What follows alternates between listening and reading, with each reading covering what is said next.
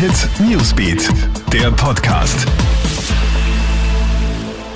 Guten Morgen, ich bin Tatjana Sickel vom Krone Hit Newsbeat und das ist der Krone Hit News Podcast. Diese Themen beschäftigen uns heute früh. Schreckliches Massaker in Kanada. Da ist es in der Provinz Nova Scotia im Osten des Landes zu einem Amoklauf gekommen. Ein 51-jähriger Mann war offenbar in einem Auto unterwegs, das als Polizeiwagen getarnt war. Aus diesem hat er auf Menschen geschossen. Es gibt mindestens 16 Tote. Auch der mutmaßliche Täter ist unter den Opfern. Die Polizei hat den Mann zwölf Stunden lang verfolgt, bis er erschossen wurde. Das Motiv ist noch unklar. Österreich startet die zweite Phase beim Härtefallfonds für Selbstständige. Das Geld kann heute ab 12 Uhr auf der Website der Wirtschaftskammer beantragt werden. Zur Verfügung stehen bis zu 2000 Euro drei Monate lang, also insgesamt bis zu 6000 Euro.